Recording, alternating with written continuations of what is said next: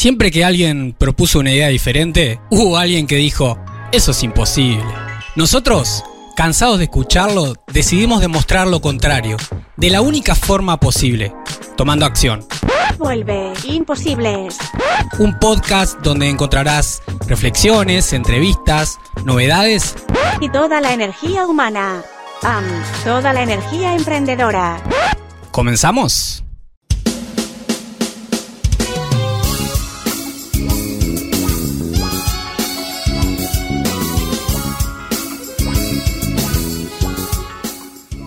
Estás en Imposibles, en el aire de Rosario FM.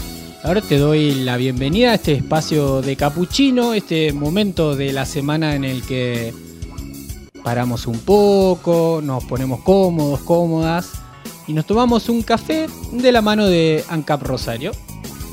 Presenta, presenta este espacio, este espacio ANCAP Rosario, estación de servicio líder en la zona este de Colonia, tu punto de carga eléctrica, gas y combustible. ANCAP Rosario, ponemos lo mejor.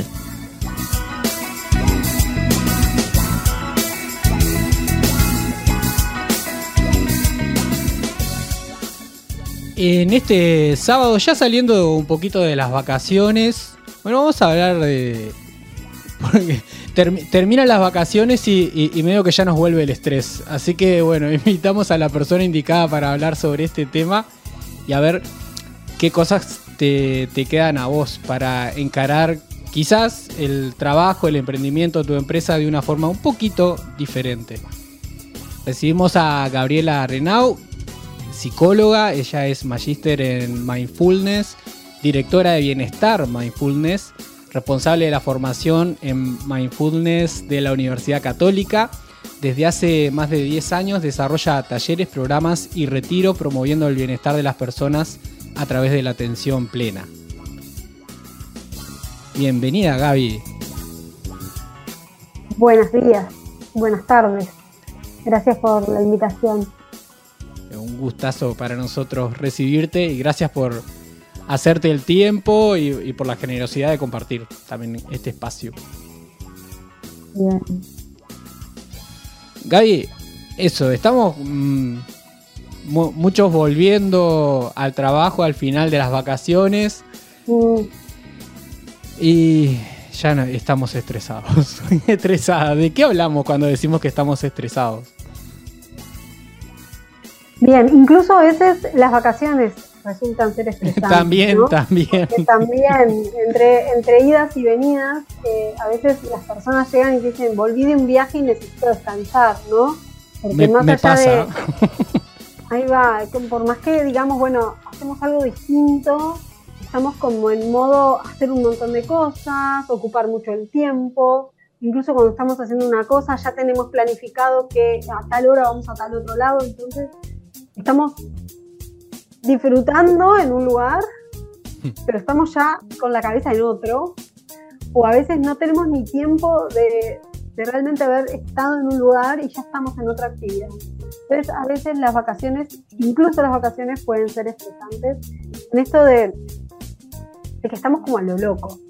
Y cuando hablamos de, de que estamos a lo loco, en realidad estamos hiper estimulados. Hablamos que de los chicos no saben parar, que no se pueden concentrar, que no prestan atención, eh, pero a los adultos nos está pasando lo mismo, porque además eh, estamos hiper conectados y eso hace que hagamos muchas cosas a la vez y el hacer muchas cosas a la vez hace que nuestro cerebro funcione con muchas partes distintas, eh, prendiéndose y apagándose. eh, y eso nos genera esta sensación de agobio, como cuando uno mira una, una computadora que tiene muchas ventanas abiertas, muchísimas, y ay, no sé por dónde arrancar, no sé ni lo que estoy haciendo. ¿no? Bueno, eso mismo pasa con nuestra cabeza. Y cuando nuestra cabeza está en ese modo de muchas pantallas abiertas, muchos temas a la vez, pasa lo que, lo que decimos, se activa el, el estrés. Y el estrés en el cuerpo eh, implica un, un montón de sustancias recorriendo el torrente sanguíneo, activando lo que se llama el acelerador en el cuerpo, quiere decir que tu corazón late más rápido, tu respiración es más acelerada, generar la digestión no se puede generar tranquilamente, entonces a veces tenemos dolores de panza o no digerimos bien, cae mal la comida, porque estamos estresados. O sea, el estrés tiene que ver con una, con, una activación fisiológica que impacta en un montón de órganos sustancias, neurotransmisores y hormonas en el organismo. No es solamente estoy un poco a lo loco, ¿no? Realmente impacta. Pasa de todo a nivel físico. Pasa de todo. Ahora, te he escuchado, te he escuchado decir que el estrés en sí mismo no es algo negativo. No, eh, el estrés es lo que nos permite, a ver, históricamente el estrés sirve para defendernos frente a cualquier amenaza. En este momento el estrés te permite, por ejemplo, ponerte las pilas para estudiar para un examen o hacer una entrega o, escribir un informe ¿no? de eh, máxima velocidad, 100% concentrado. Quiere decir que te activa este acelerador que te permite funcionar y resolver. Para eso está buenísimo. El gran problema no es el estrés ocasional, producto de una situación específica. En una discusión se activa el estrés, sea con una compañera de trabajo, sea con la pareja, se activa el estrés. El cuerpo se, tensa, ¿no? Eh, se pone en alerta. Está bien. Ahora, cuando ese estrés se vuelve crónico, como prolongado. Eh, prolongado en el tiempo, mm. se genera un, daño bastante importante en el cuerpo, em, porque empieza como, como sostener durante mucho tiempo un vaso de agua. El vaso de agua no pesa, pero si yo lo tengo todo el día en la mano, yo ando con todo el día así, me va, se me va a calambrar todo, el hombro, todo el brazo, ¿no? Porque estoy sosteniendo algo eh, durante demasiado tiempo. Y eso es lo que pasa cuando el estrés es prolongado. Y es lo que te decía recién, si estamos en una discusión o en una reunión un poquito difícil, puede ser que se active el estrés, pero si después mentalmente me quedo repasando esa reunión y no pudo ser y no podía ser así y no debería haber sido esto y no debería haber dicho lo otro y me quedo entreverado, sigo sosteniendo y activando y reactivando el estrés. Entonces, como, eso es lo que no. Como que tenemos una tendencia a hacer eso. No sé, es bastante generalizado, creo. Sí, sí. Em, en realidad, ¿por qué, no? Eh, claro. Es, lo que es lo que tenemos que, no, que, genera esto. Y, ahí es donde entra lo que es la mente. Tenemos una mente que está diseñada y siempre hmm. para nuestra sobrevivencia. Entonces nuestra mente está todo el tiempo como un radar buscando lo que puede estar mal, lo que pudo haber salido mal, cómo podría haberlo hecho distinto, lo que puede llegar a salir mal en un futuro. Entonces hay una frase que dice, en mi vida he sufrido muchos infortunios, la mayoría de los cuales no sucedieron jamás. Mi mente se crea escenas potenciales de problemas, de discusiones, que después no ocurren. Entonces, no solamente anticipamos problemas que no surgen, sino que además revivimos muchas veces discusiones o problemas o lo que tendría que haber dicho. Y, acá hay, una, hay un libro que se llama ¿Por qué las cebras no tienen úlceras? que, bueno, las cebras son perseguidas por leonas, o sea, realmente viven situaciones de mucho estrés, donde hay un tema de vida o muerte, ¿no? Y sin embargo, una vez que se detienen, se termina la persecución, frenan miran, se fue el peligro, todo su sistema vuelve a, la tranquilidad, en vez de seguir con el acelerador, aprietan el freno y se ponen a pastar. Y, se terminó. Nosotros no, nosotros corremos y después nos quedamos pensando en qué hubiera pasado si nos días y días, todos los escenarios negativos posibles. y se lo contás a toda la familia y entonces cada vez que lo pensás o que lo contás, seguís activando, reactivando el mismo sistema de estrés. Quizá un poquito menos, pero en sí podemos estar, por ejemplo, dándonos un baño, duchándonos y estar repasando situaciones de estrés. Quiere decir, activando internamente todas las sensaciones de estrés. Y eso, esa mente, que puede ser muy útil para muchas cosas, a veces está en lo que llamamos el piloto automático no nos damos cuenta de que estamos manejando, de que nos estamos bañando, de que estamos comiendo, pero estamos pensando en posibles escenarios negativos, catastróficos o, posibles problemas, o que si pasa tal cosa o si pasa tal otra. Entonces, en, ese contexto es donde la mente muchas veces nos lleva a estos terrenos eh, poco saludables. Ahí va. Excelente. Em, y, imagino que, estás describiendo también cosas que le pasan a mucha gente que está escuchando del otro lado. No sé por qué, pero me lo imagino. y, esto que venís hablando lo, conecto también con, un tema que, últimamente hemos conversado en, Imposibles, la productividad. Eh, porque de, alguna manera se premia y se entiende como, como un hasta, hasta un valor productivo, positivo quise decir, eh, en esta sociedad de hoy, en las empresas, en los emprendimientos. O sea, vemos como algo bueno poder hacer incluso varias cosas a la vez. Pero, ¿qué nos pasa ahí? Em, primero que sí, por un lado se premia, pero por el otro tiene consecuencias eh, muy negativas. Y hoy lo que sabemos es que la mayoría de las bajas en cualquier organización está vinculada con eh, síntomas relacionados al estrés, entonces la gente deja de ir a trabajar una semana por una migraña importante o tiene problemas digestivos o eh, bueno, tienen episodios de ansiedad, de, depresión, de burnout, lo que se llama el síndrome del quemado, ¿no? Esta sensación de agobio, de no puedo más, estoy agotado, o la gente tiene insomnio y entonces duerme menos. Pero además esto lleva cola, porque cuanto más hacemos y más estresados estamos, más irritables estamos. Entonces, en este afán de la productividad, empezamos a perder de vista los vínculos dentro de las organizaciones, el funcionamiento de los equipos, el, trato con los demás.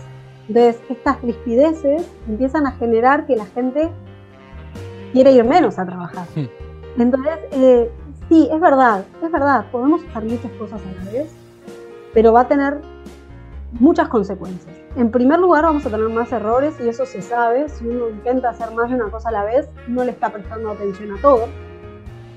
Entonces está en un estado de atención parcial continua. ¿Qué significa esto?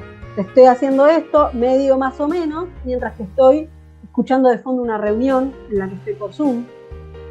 Estoy en la reunión por Zoom, pero haciendo otra tarea. Hago agua por todos lados. En una planilla voy a tener errores, en la reunión voy a escuchar a medias.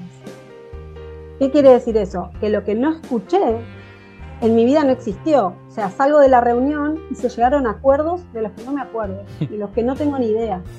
E incluso hasta quedamos, nos comprometimos a hacer algo que yo no sé ni a qué es, ni cuáles son los plazos, porque se me perdió información. Entonces, ni hago eh, bien la planilla o el informe que estoy haciendo mientras estoy en la reunión, ni estoy realmente en la reunión. Así que cometo errores Em, me lleva más tiempo y más desgaste em, de energía. En este afán de eh, hacer una tarea y hacer otra, tengo que usar distintas partes de mi cerebro y eso es como cuando tu celular tiene muchas aplicaciones abiertas, se le gasta, se le gasta más rápido la batería. Y anda más lento también. A veces. Anda más lento. Exacto. Entonces, lo que termina pasando es que llega el mediodía y yo ya estoy fundido, ya no puedo más. Y estuve queriendo hacer más cosas a la vez. Estuve como súper ocupado haciendo muchas cosas, pero las hice a medias, las hice con errores. Eh, y esto que, te digo, que se suma, que cuanto más estresado estoy, también más consecuencias a nivel habilidades blandas, ¿no? Esto que son que tienen que ver con, con la escucha atenta, con la empatía, con una comunicación asertiva, concentrarnos en hacer una tarea realmente hacerla bien, terminarla, y una sensación de haber terminado, ¿no? Y no quedarte con tantas pantallas abiertas y todo medio a medio. No sé si, em, sí, es valioso, se puede, pero tiene un costo enorme hacer tantas Interesante, lo subiré a nuestras redes. Esto, esto que hacemos entonces se le llama atención parcial continua. ¿Y, y, y a qué le llamamos entonces atención plena? Bien, la atención plena es la habilidad de prestar atención a lo que realmente está ocurriendo. Cuando nosotros hablamos de prestar realmente atención, hablamos de estar en el estado opuesto al piloto automático. A ese estado en el que estamos muchas veces, en que estamos haciendo un montón de cosas, pero después no nos acordamos de qué fue lo que hicimos, ni qué fue lo que hablamos, ni qué nos dijeron. Eh, no sé ni qué camino tomé para ir a mi casa o para ir al trabajo. Estamos en el piloto automático cuando no estamos atentos a lo que estamos. Estar atentos significa prestar atención a lo que está ocurriendo afuera, por ejemplo, cuando estamos en una reunión, prestar atención a lo que está ocurriendo durante la reunión, pero también tener en cuenta que internamente siempre estamos teniendo pensamientos, siempre está pasando algo dentro nuestro. Es natural que estemos incluso escuchando este programa de radio y nuestra voz interna diga, ay, yo me acuerdo que te lo escuché y ya empecé a irme de la reunión. ¿Qué quiere decir? Empiezo a meterme adentro de mi cabeza y en mis pensamientos. A veces no nos damos cuenta que nos fuimos. Atención plena significa darme cuenta de que empecé a pensar, que empecé a oírme con mis pensamientos. Y lo que me permite eso es volver, elegir volver a la reunión, ¿no? Y volver a concentrarme en lo que realmente está ocurriendo afuera. Y, y, empezar a elegir si realmente me quiero quedar en mis pensamientos o quiero volver y escuchar lo que está pasando. ¿Sí? Eh, la atención plena nos permite mantener la concentración en lo que está pasando y a su vez nos permite reconocer cuando nos estamos yendo, cuando, nos estamos, cuando estamos siendo raptados por la mente. te debe haber pasado muchas veces de estar hablando con alguien, con la mirada darte cuenta de que la persona ya no está escuchando. ¿No? Y, sí. de, los dos lados me pasa. ¿eh? Ahí va, de que el otro no te está escuchando, o incluso uno darse cuenta de que ya está ausente, de que no está escuchando más lo que está diciendo la otra persona. Es, el, hecho de prestar atención nos permite volver. Y volver nos permite conectar con los otros, tener conversaciones más efectivas, que las reuniones sean más efectivas también y también nos permite concentrarnos más en una tarea que estamos haciendo. Si me concentro más, lo voy a hacer más rápido. Mi día va, va a ser, lo, uno con lo que decía hoy, ¿no? Mi día va a ser más productivo y yo no voy a sentirme tan estresado. Y a la vez me va a servir más en todos los aspectos. Voy a hacer mejor, voy a hacer más y voy a desgastarme menos. Interesante, lo subiré a nuestras redes. Excelente. Y esto que, venís hablando tiene que ver con el mindfulness. Mindfulness. Mi, pronunciación espantosa. ¿Cómo, ahora después también te, pido que, expliques un poco de, qué va eh, la disciplina. Pero, ¿cómo llegaste vos a, este mundo, a trabajar esto? Em, hace casi 15 años estaba en un, haciendo un posgrado de psicología cognitiva y conozco, gracias a una persona que viene de Argentina al posgrado, hablar sobre mindfulness. Eh, mindfulness se traduce al español como atención plena. Ahí va. Y ella cuenta, bueno, que esto es una, que es mindfulness, es esta habilidad de prestar atención y que se diseña a fines de los años 70 un programa en Estados Unidos de ocho semanas que tiene un montón de evidencia de los cambios que genera a nivel cerebral. Bueno, ahí me enteré que existía esto. Bien. Pero no fue ahí cuando dije, ay, esto me interesa. Fue cuando me di cuenta, un día en particular, y no tenía ni idea por dónde había llegado a mi casa. y en el medio me había olvidado de hacer un mandado que era el que iba a hacer en el camino y me había olvidado. Me olvidé de hacer el mandado, llegué a mi casa, no sabía ni por dónde y me di cuenta, ¿eh? yo estoy en piloto automático. hay muchos momentos de mi vida que me los estoy perdiendo por no estar atenta. Y ahí porque dije, esto de mindfulness parece bastante interesante, ¿no? Eh, y entonces ahí lo empecé a estudiar. Cuando lo empecé a estudiar, empecé por pasarlo por mí, por empezar a vivir yo en un estado de mayor, eh, con mayor atención, eligiendo mejor en qué momento, por ejemplo, agarro el celular y en qué momento no, en qué momento eh, quiero hacer esto de manera concentrada, al punto de empezar a saborear más la comida. Y uno piensa, no, me voy a comer tal cosa riquísima y no, y no la saboreo. Pienso en que me la voy a disfrutar, pero cuando la estoy comiendo estoy pensando en otra cosa. Entonces, y empecé a vivirlo en mi vida. Una vez que lo empecé a incorporar a mi vida, noté los cambios. Tiene que ver con la gestión emocional, tiene que ver con cuidar al cuerpo, tiene que ver con saborear la comida, tiene que ver con los momentos de disfrute, pero también con los momentos de tensión tiene que ver con el contacto con los otros y tiene que ver con los frenos, que, los límites que ponemos a los demás, ¿no? De acuerdo a las necesidades que tenemos. Una vez que para mí fue, nada, un antes y un después, dije, me quiero seguir formando en esto, ahí hice la maestría en la Universidad de Zaragoza. Y desde entonces no solamente lo transmito a mis pacientes en la clínica particular, sino que doy los programas de mindfulness, que son programas eh, concretos, son de ocho semanas, no, no requiere años, sino que es algo muy concreto, es entrenable, el cerebro tiene la capacidad, tiene la plasticidad suficiente para desarrollar una nueva habilidad y que después resulte más fácil hacerlo. Es como andar en bicicleta. Claro. Empezás de a poquito, te caes varias veces, pero después ya te, te sale. Y te sale. Y cada vez que necesitas eh, volvés a recurrir a esto de prestar atención. Y lo puedes llevar a cualquier área de tu vida. Eh, nosotros hablamos de esto es algo para ti, ¿no? no es para dentro de la empresa, no es para dentro del emprendimiento, no es para la familia, es para ti. Para donde vayas, vas a llevar esta forma de, vivir, esta forma de conectarte con, con las cosas, con la gente, con, la vida, con la comida.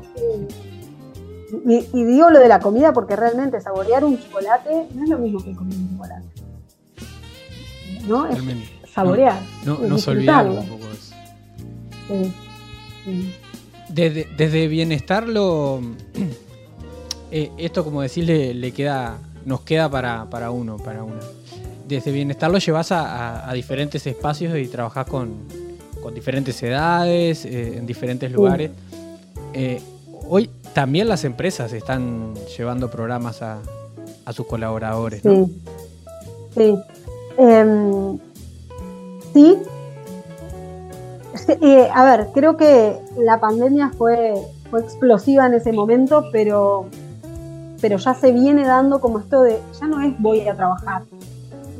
El trabajo es, forma de la, parte de la vida y ya sabemos que el, pasamos más tiempo en, el trabajo con nuestros compañeros de trabajo muchas veces que con la familia.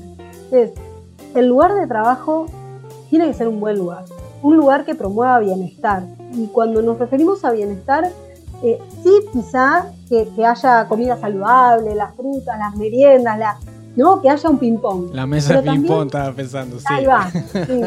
Pero que también eh, la cultura de la organización eh, genere esto de escucharnos, mirarnos, eh, conectar y, bueno, ya, no, hablamos de jefes, ¿no? No está la autoridad, sino del líder, del que, del que te mueve, del que te genera eh, una vibra que te hace querer estar ahí, ¿no? Y cuando querés estar ahí, también sacas lo mejor de vos.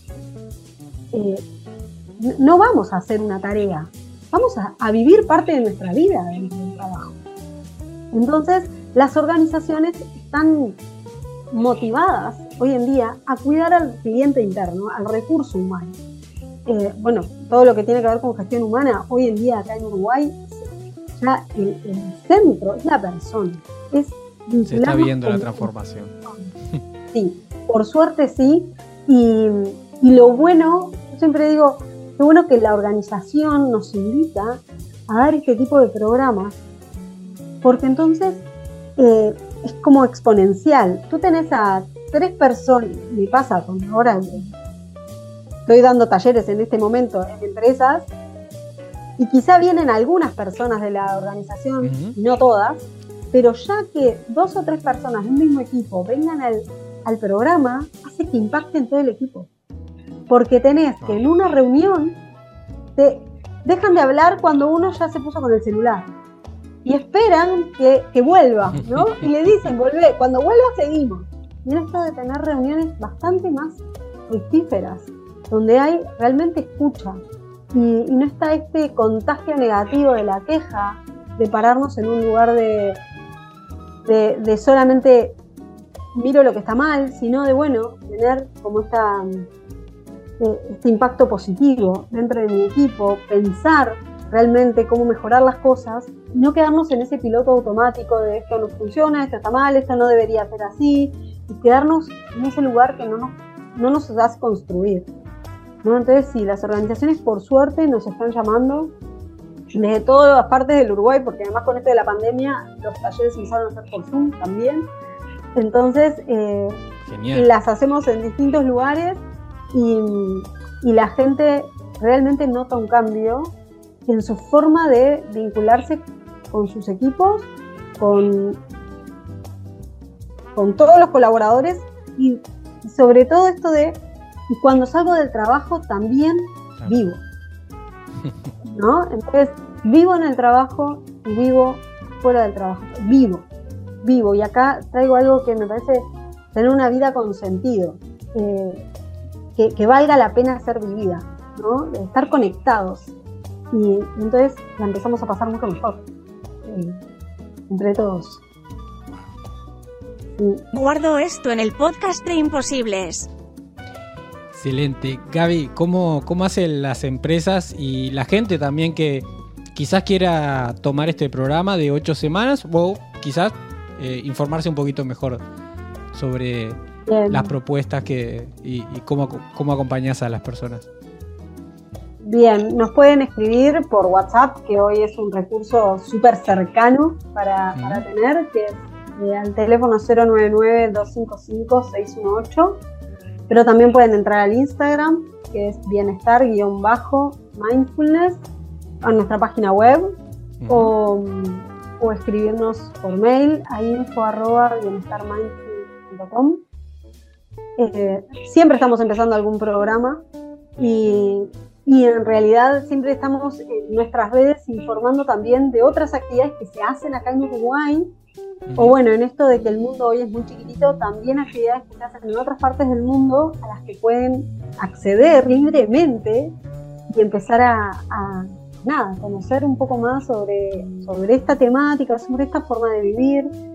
Y, y creo que lo más interesante es aprender a que cuando tenemos el acelerador apretado, Ujú. aprender de que depende de mí y de una elección personal empezar a apretar el freno.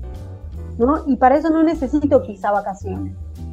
Quizá necesito simplemente tomar la decisión de darme un baño bañándome, ¿no? Como estando atentos a, a realmente saborear el baño también. Es apretar el freno en cualquier momento, en cualquier lugar, depende de mí. Excelente, excelente.